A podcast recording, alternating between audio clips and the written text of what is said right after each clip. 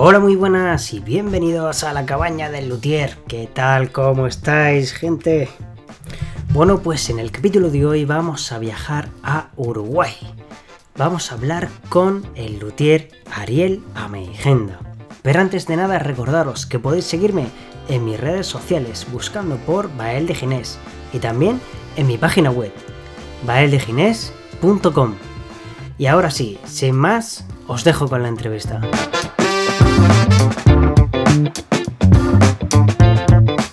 Bueno, pues hoy tenemos un luthier muy especial. Él es de Uruguay, se llama Ariel Ameigenda. ¿He hecho bien tu apellido? Sí, perfectamente. Es, gallego, de hecho. ¿eh? Es, de por ¿Es gallego? Sí, sí. Mi, Ah, mira. bisabuelo era gallego y mi abuela era de Asturias. Ah, entonces tiene orígenes españoles. Sí, sí, sí, claro. Y italianos también por parte de mi madre. Madre mía. Cuéntanos un poco, ¿de dónde eres? De, yo nací en Montevideo en 1963, eh, en el hogar de un, de un luthier eh, que fue mi, mi padre, Manuel, y hace de ocho años me mudé, me, me fui de Montevideo y me vine para una zona muy linda, eh, a unos 93 kilómetros al este, en la, en la costa, y estoy, armé mi taller en la ladera de un, de un cerro frente al mar. Es un paraíso, un lugar muy lindo. Sí, cruzo la, la calle y estoy en un monte nativo. eh, para enfrente de mi casa está todo el, el cerro, que es, es- son varias hectáreas que son patrimonio histórico y no se puede, por suerte, no, no se puede modificar, no se puede hacer nada. Este, y para el otro lado tengo la playa a, a ocho cuadras, así que este, más no puedo pedir. un sitio privilegiado. Sí, sí, por cierto. Lo, lo fundó Cortita. Este, el, el- este es un balneario que en verano funciona a tope y salvo enero y febrero, que es el verano aquí, el resto del tiempo este, está muy, muy solitario, este, que a mí es cuando más me gusta. Un personaje muy particular que se llamaba Francisco Piria en 1900 1885 y él era italiano y quiso reproducir un balneario de la costa del sur de Francia. Entonces tiene un, tiene un toque muy particular este lugar porque fue diseñado ya de cero eh, con toda la, la arquitectura y la rambla como un pequeño canes en, en miniatura o este, algo así de la, de la costa azul, digamos.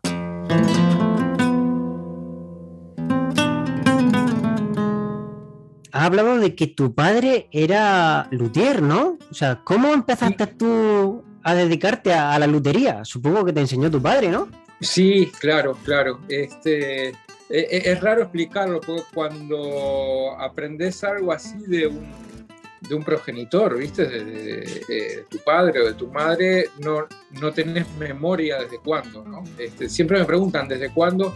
No sé, es como que él me enseñó, pero también desde, desde otro lado yo aprendí desde que nací de verlo.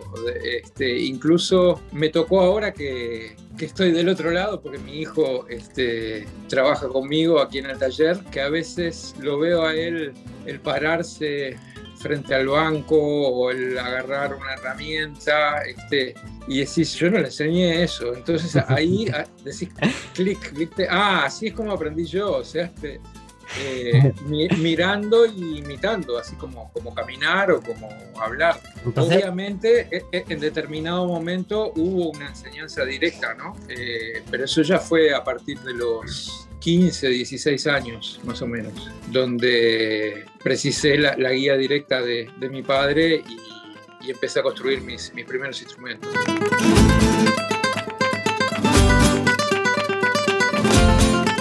entonces prácticamente llevas toda tu vida entre maderas. Absolutamente toda mi vida, sí, sí, sí. Este, y en, en algún momento me, me dediqué a otras cosas paralelas, pero siempre vinculado a la música. Este, soy músico, una faceta muy particular porque desde muy jovencito se me dio por estudiar sitar, que es el instrumento de la Ah. música india, y viajé a India varias veces y me lo tomé muy en serio en su momento. Y también, eso, eso estudié con un maestro, eh, Said Jafar Khan, de, de Delhi. Pero después toqué varios instrumentos que, de forma autodidacta, este, varios también de, India, otros que inventé, hice música para teatro, estudié musicología en, la Universidad de la República, terminé el, liceo, lo, lo, que aquí se llama enseñanza secundaria, y no sabía qué hacer, lo que se me ocurrió que era un complemento este, para, para toda mi,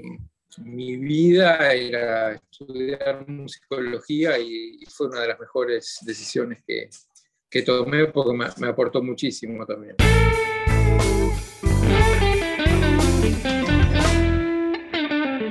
Entonces, has dicho que a lo que te dedicas es a construir guitarra. ¿Has hecho alguna clase de instrumento más?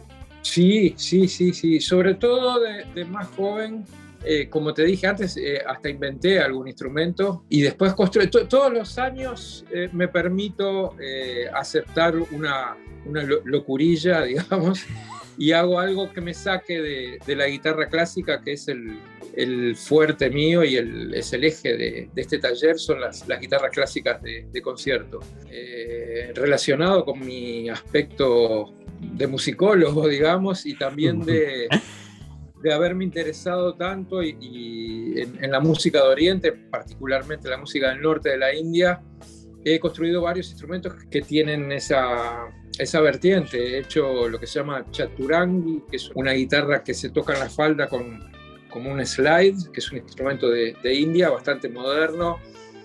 Y bueno, he, hecho citares, varios, cuando, cuando empecé a estudiar, allá por el 1980, eh, empecé a estudiar música india, no tenía citar y, no se me ocurrió la mejor idea que, hacerme uno con, yo tenía 18 años más o menos, este, y me quedó muy bien y lo usé muchos años. Y después me encargaron otros y después he hecho, yo que sé, que me acuerde ahora, eh, este, eh, Tantures, Tambura. He hecho hasta hace pocos años atrás una, una cama de, sonido que es, le, llaman monocorde, pero es como una caja muy grande del tamaño de una cama de una plaza, que tiene como 40 cuerdas que se afinan todas al unísono y es más bien un instrumento terapéutico. Cosas que me acuerdo ahora, pero de esas he, hecho varias, pero solo acepto una por año. Eh, el resto siempre construyendo guitarras clásicas. De hecho, creo que hace poco pusiste una publicación en Instagram de el reto de este año. Sí, Era sí, es una, guitarra, con la pala, ¿no? Que tenía como eh, dos clavijas en el centro. Exactamente, e, e, ese es un, invento, por decirlo de alguna manera, de un colega argentino, Ricardo Muñoz. Ricardo Muñoz. Eh, de hecho, él, él, era, creo que era de Alicante, nacido en Alicante, me parece, y se radicó en Buenos Aires y un gran teórico de la guitarra y trató de, y también muy científico y, trató de, de, en los años 50, un poco antes, probablemente en los años 40, porque el, libro de él es del 52, 53, o sea que sus estudios probablemente sean de 1900, de la década de 40. Y teorizó tratando de llegar a, a, a lo que él llamó la guitarra argentina, y, bueno, una particularidad es esa que, tú mencionaste, eh, que él trató de que las cuerdas, la tercera y la cuarta, que tienden a abrirse un poquito hasta alcanzar el, clavijero, que salieran en línea o totalmente paralelas todas las cuerdas. Eh, y sí, ese es un, un cliente que me pidió este, eh, porque su, su maestra, eh, Olga Pierri, un personaje de aquí de Uruguay, fue la, maestra de, hecho de Álvaro Pierri, que es un guitarrista uruguayo que es el catedrático de la Universidad de, de Viena, ni más ni menos. Eh, bueno, su maestra y su tía, Olga, tenía una guitarra hecha por este, por este colega, este, este luthier, y este cliente estudió con ella y quería una guitarra igual a la de, a de su maestra, porque le tiene ella falleció hace unos años, pero le, le, tiene un cariño muy especial. Y bueno, me encantó la historia. De hecho, el libro de Ricardo Muñoz era un libro que mi padre era como su Biblia. Este, Tengo el libro de mi padre. Este, y, ¿Cómo se llama el libro? Tecnología de la guitarra argentina. Ricardo Muñoz, creo que es de 1953 la, la primera edición. Este, puedo, puedo agarrarle por un año o dos, pero estoy casi seguro. Lo buscaré. Eh, él estudió mucho las maderas de aquí del sur, particularmente de, de, Argentina, y hay una madera que yo vengo usando bastante, este, las debes de, haber visto en mis publicaciones, que es el alerce. Es, es un árbol que crece en, el sur de Argentina. Eh, está prohibido, o sea, entró en la misma categoría que, el palo santo, eh, que el jacarandá de, de, Bahía, o palo santo de Río, como quieran llamarle. Eh, pero yo, yo dispongo de un stock que era de mi padre, que él lo compró a finales de la década del 50. Y Ricardo Muñoz lo menciona en el libro como una madera superior a, al abeto. Bueno, en ese entonces no se usaba el, cedro rojo, obviamente, pero muy superior al, al abeto.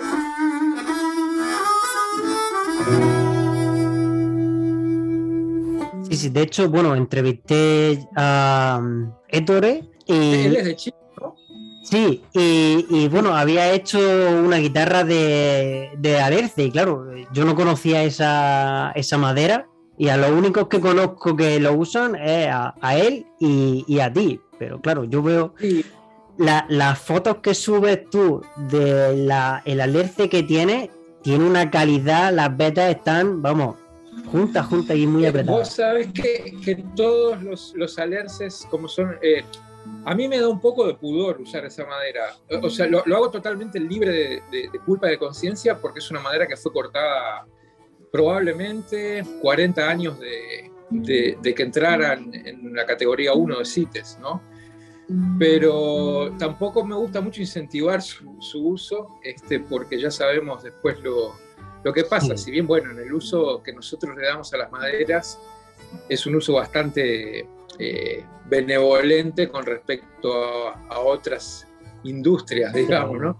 Pero eh, es una madera increíble. Eh, yo ahora, este, el que estoy usando ahora, tiene cuatro, cuatro anillos de crecimiento por milímetro.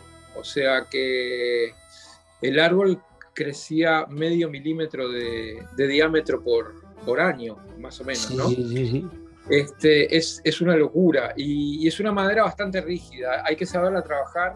Mm, a mí me llevó un tiempo encontrar el, punto porque es bastante más rígida que el, que el abeto. Entonces hay que trabajarla de una manera eh, especial. Eh, y tiene un timbre muy particular también.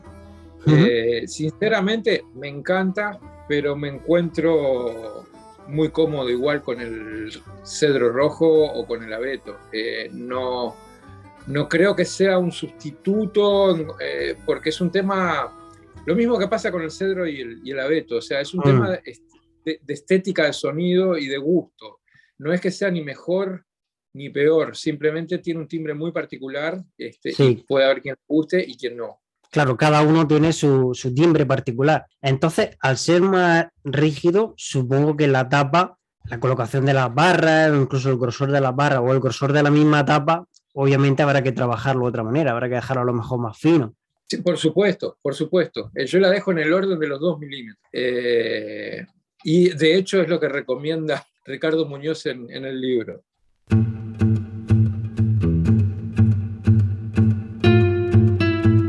¿Tú toda la guitarra la barniza goma laca? Sí, sí, claro, sí, sí, siempre, siempre, sí. Bueno, yo, vendo mucho a, los salones de, la guitarra, en eh, caso sí. Guitar Salón, Sikas, eh, Kurosawa en, Tokio, y obviamente es lo que ellos piden como base, o sea, si no, no sé si aceptarían mis, mis instrumentos, ¿no? Este, te juro que nunca, o sea, nunca intenté ilustrar una guitarra con con soplete, digamos. Este, mm. No puedo decir categóricamente de que es peor, porque no lo experimenté. O sea, no, no puedo decir eso. Pero, pero bueno, intuitivamente eh, pienso que la gomalaca es superior, obviamente con todos sus, sus, puntos débiles, ¿no? Este, mm. eh, pero aún así creo que, que tiene una, magia y tiene algo, algo especial. Eh, obviamente que cuando tenés que tapar los poros de, de una madera muy porosa, acaso, o, maderas que, que destiñen, ¿no? Caso Palo Santo de India o Cobolo o no sé, este, a tantas otras, eh, te volvés loco, pero, pero bueno, después se te pasa. Sí, sí. Yo tengo ahora mismo, estoy acabando una Cocobolo y tengo que barnizarla a goma laca y, ya estoy pensando, digo, madre mía, ya está aquí destiñendo un montón, a no sé qué, a que tapar y bueno, tienes que llevar más cuidado. Sí, mucho más cuidado. Eh, eh, eh, existen sus trucos y sus técnicas, ¿no? Para evitar eso. de paso te digo, los filetes hay que barnizarlos primero para que no penetren en la, en la madera con una muñeca especial muy chiquita, este, barnizas primero los, los filetes y, después el resto, y eso te salva de, toda esa contaminación de, de color.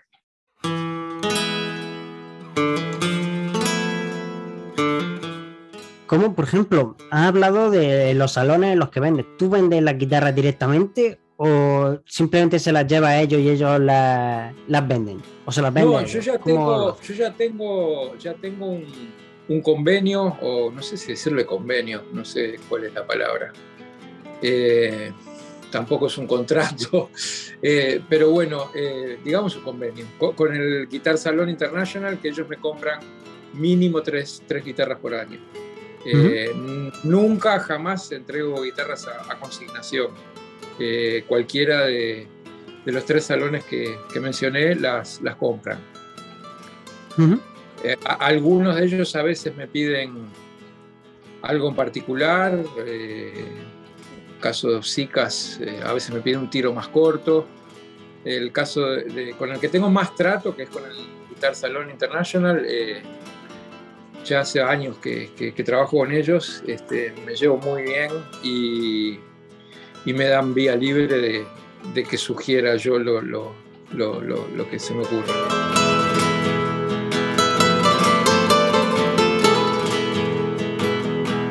Y, por ejemplo, aparte del el alerce, ¿ha añadido alguna madera que sea de origen local? Totalmente, sí, sí, sí, sí. Mi, padre me dio muchos consejos, muchos, este, algunos muy lindos que aprendí a, entenderlo con los años, incluso después que él partió de este mundo, digamos. Pero algunos particulares sobre, sobre maderas y e, él le encantaba una madera que crece aquí en Uruguay que se llama acacia negra. No es nativa de Uruguay, es una madera de origen australiano, pero fue plantada hace muchos años en Uruguay y crece muy bien. Eh, y a él le encantaba y siempre me dijo, prestale atención a esta madera, que es increíble. Claro, te estoy hablando de los años 70, mm, o sea, en esa época no, si te movías un poco de, las maderas clásicas, ¿no? Los Santos, Pres, Maple, no sé, eh, Nogal, al sumo, este, no, no eran muy bien vistas. Y yo cuando el Palo Santo de India entró en la categoría 2 ¿no? del CITES, creo, hace, ¿qué hará? Seis años más o menos. Que por un momento fue como un sacudón, este, ¿qué vamos a hacer ahora? Eh, no se va a poder comprar. Después se atenuó eso, eh, pero bueno, inmediatamente... Eh, me acordé de, los consejos de mi padre y dije, bueno, es el momento de, tratar de imponer esta madera. Eh, yo ya la venía usando, eh, más bien a nivel local. Y ahí fue que se la ofrecí justamente al, al, Guitar Salón y la aceptaron con gusto y todavía le vendo. mira, yo creo que, que, la mayoría de las guitarras que les, les he vendido, me atrevería a decir que la mayoría han sido de, de acacia negra, que es acacia melanoxylon el, nombre científico, porque viste que, que a, las maderas las nombran en varios países con, con diferentes nombres, eh, o a veces al, al, revés, este, nombran con el mismo nombre a maderas diferentes. Este, entonces, eh, es una madera que, que, me gusta mucho. Además, e, estéticamente es, es bellísima, es bellísima. Tiene todo tipo de tonos, desde dorados, aceitunas, violáceos, bordeaux, marrones oscuros. Eh, eh, es, muy, muy bonita y, bueno, y es muy buena. O sea, si no, Si no, no la usaría. No voy a arriesgar un instrumento en usar una madera que, que no me convence, ¿no? Sí, mira, por ejemplo, en otros países sí que he visto yo que esa madera sí que la, sí que la comercializan, ¿no? Para a la hora de hacer guitarras. Aquí en España, por ejemplo, ese árbol está prohibido porque es una especie, es, es, una especie invasora. Bueno, por eso yo la uso con el Aquí gusto. crece, vamos, sin darte cuenta, sale muchísimo y, y salen por todos lados. Aquí en Uruguay tenemos un problema grave que eh, donde yo vivo, que ya, ya, ya, te describí, ya les describí a todos el, lugar, el cerro que habito, que tengo la suerte de habitar, eh, sufrió un incendio hace unos 12 años. Y después de ese incendio, las acacias, no la acacia negra, la, la acacia blanca, que no, no, no, me acuerdo ahora cómo es el nombre científico, es, es mucho más invasiva, mucho más invasora, digamos.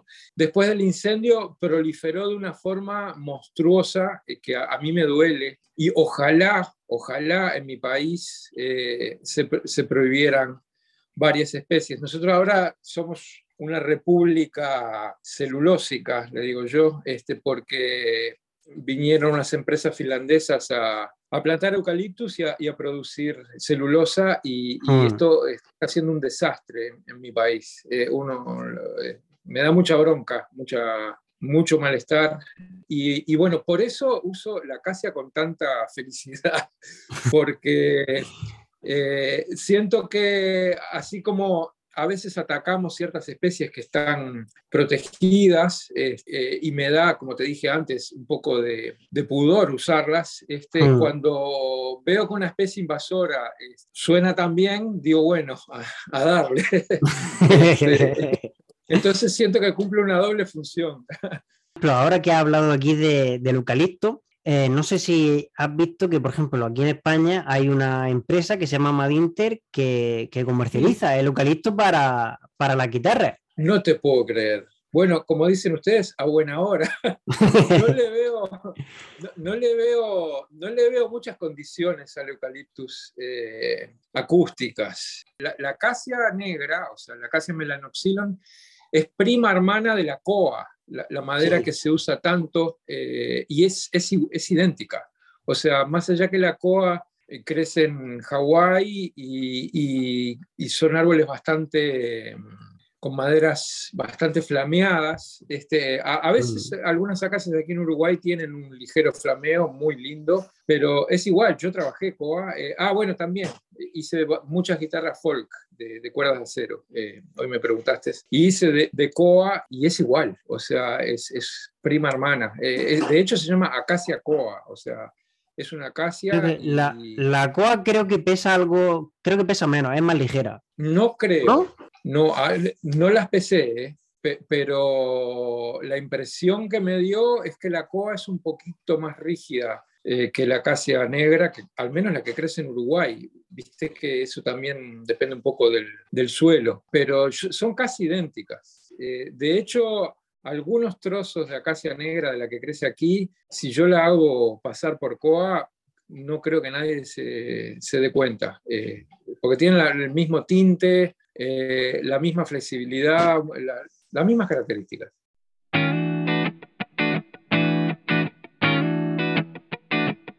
Y aparte de la acacia, ¿ha utilizado alguna otra madera?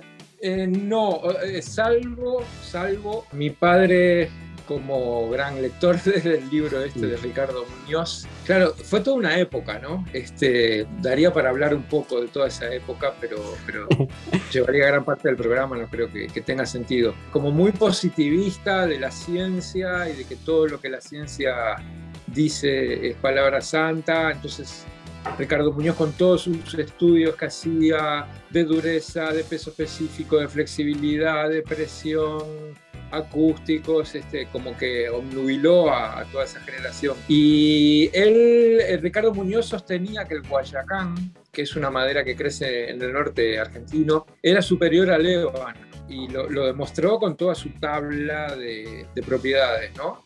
Entre ellas eh, el peso específico, la dureza, la resistencia y la presión. Y he hecho algunas guitarras con, con diapasón de, de, Guayacán también. Sobre todo hice una para el Guitar Salón el, año pasado, que era, se cumplió el centenario del nacimiento de, de, mi padre. Y hice una guitarra en homenaje a él en, en junio, que fue el mes de, de su cumpleaños. Y entonces traté en esa de seguir todas las, las directrices este, y los gustos de, de mi padre y de su generación. Eh, y la hice con el diapasón de, de, Guayacán. Es una madera fantástica, para diapasón. No, claro, a ver, y supongo que igual que el ébano, por ejemplo, para ponerlo en los lados y el fondo es bastante más pesada. Y yo creo que ébano tiene menos resonancia. Sí, yo no usaría ébano para aros y fondo, ni Guayacán. Eh, eh, por otro lado, el Guayacán, hasta donde yo sé, son árboles de porte más, más pequeño, o sea, de troncos mm. muy gruesos, no sé si daría, hasta donde yo sé, eh, tal vez en Argentina haya árboles de, de, tamaños que desconozco, pero no sé si darían los anchos y, y además es muy, muy pesada y muy dura. Eh, es igual al ébano, incluso no sé si no es un, eh, un poco más este, dura con, en cuanto a la resistencia a la, a la presión.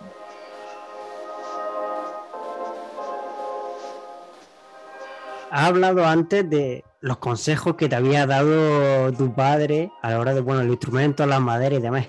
¿Podrías darnos tú algún consejo? Los que, me, los que me acuerdo son más bien filosóficos de vida y, y te los doy con el mayor gusto. Sí, claro. Eh, me, me, dijo muchas cosas. Este, ahora no me acuerdo, pero por ejemplo, este, el día que te crees que, las sabes, que las sabes todas, este, estás frito, me decía siempre. Siempre hay algo que aprender.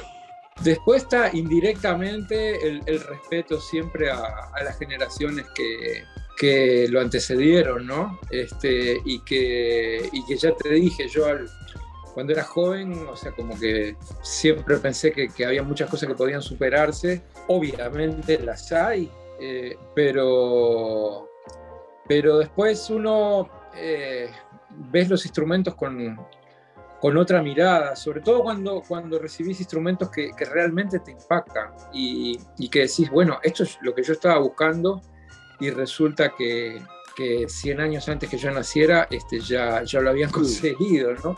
Este, y empezás a mirar y cómo lograron esto y, y ahí es que empezás a entender en particular el sistema Torres de una manera diferente. O sea, e, e, es difícil de explicarlo, de transmitirlo. Hay, hay cosas, hay, hay, aspectos del sistema Torres que, que, son casi orgánicos, no sé cómo, cómo describirlo, que, que, se entienden a veces, este, pero, pero son difíciles de transmitir. No sé si me, me explico. eh, yo lo, lo, noté mucho con el, el tema de el, el bombé de, la, de, las tapas, uh -huh. que he visto mu muchos colegas de la generación de mi padre que ellos decían que seguían el sistema Torres, pero no, no respetaban el, el bombé de, de, de, las tapas. Uh -huh. eh, porque se creían que era simplemente la, la, plantilla y el taco español y, y, y un montón de características que, que, sí también forman parte. Pero bueno, me, fui de tema, no sé por, por dónde venía la, la pregunta.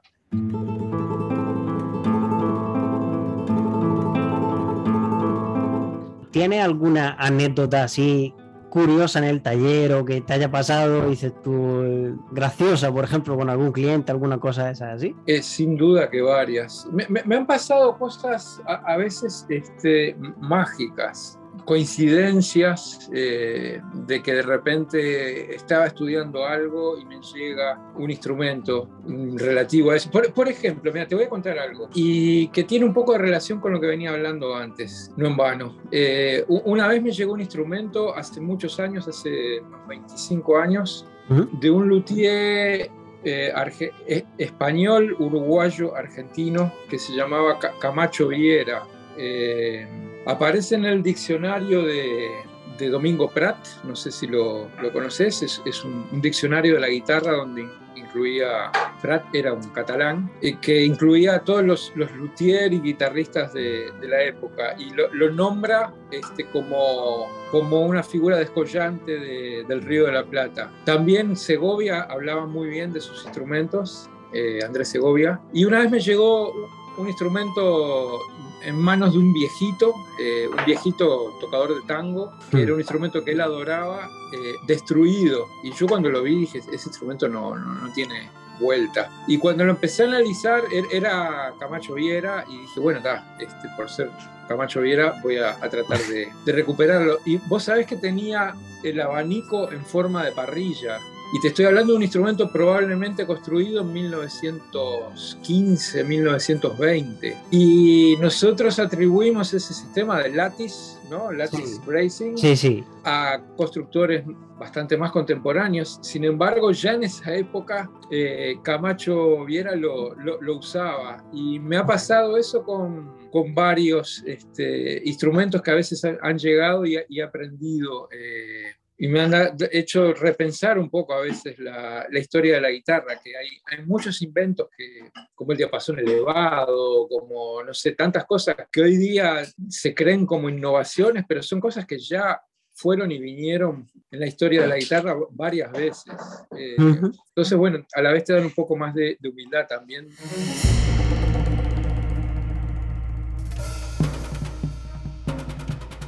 Sí, la verdad es que hay cosas que bueno, por ejemplo, lo que estaba hablando antes de arreglar instrumentos, yo he arreglado mucho y de hecho yo creo que eso es como un paso que tienes que, hacer, ¿no? Antes de dedicarte solo exclusivamente a construir, el, dedicarte solo a, arreglar instrumentos. Por eh, supuesto. Por supuesto. Llega un momento que te fastidia un poco, ¿no? Claro, yo reparé instrumentos durante más de 30 años, es mucho, pero haciendo un balance aprendes mucho y, y, aprendes mucho a veces o siempre de instrumentos de, grandes maestros, pero también mm. aprendes de, instrumentos de, menor valor, a veces hasta por, por oposición, ¿no? O sea, esto no se debe hacer este, y por lo menos sabes lo que no hay que hacer, pero este, se aprende mucho de las, de las reparaciones, claro.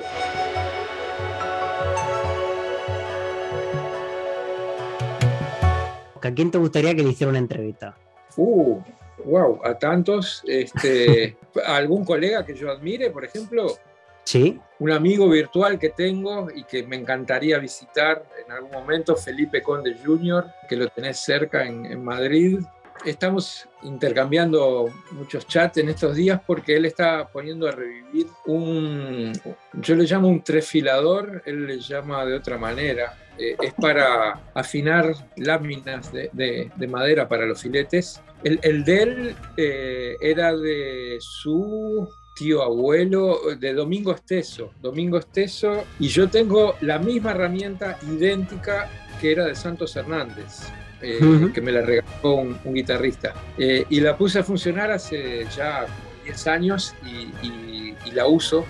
tal vez la viste en algún video en, los que tengo de la historia de, las mm. herramientas. Y justo hoy la, puso a funcionar Felipe Conde Jr., me acordé de él, por eso me vino a la cabeza, pero uh, tantos otros. Bueno, lo mismo le, escribo y, a ver si quiere venir aquí al podcast, vamos. Este, estaría buenísimo, genial. Tenés un material muy lindo después que me contactaste.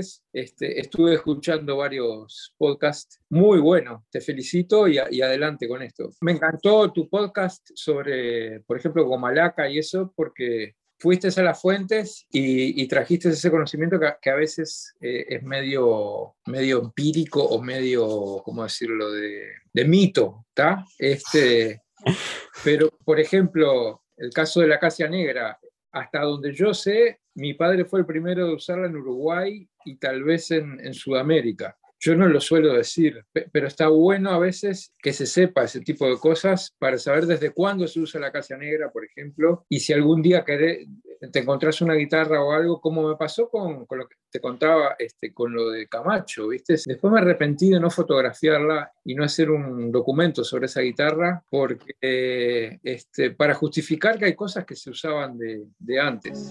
Bueno, Ariel, un placer tenerte aquí en el podcast. Muchísimas gracias. El placer es mío este, y estoy a las órdenes para lo, lo que precises. Un abrazo grande, hasta pronto.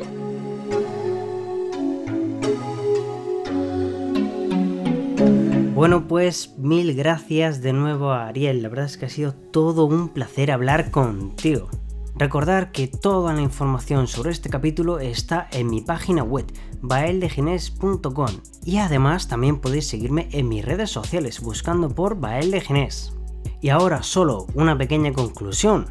Da igual la madera que uses, lo importante es que seas feliz y que viva la lutería.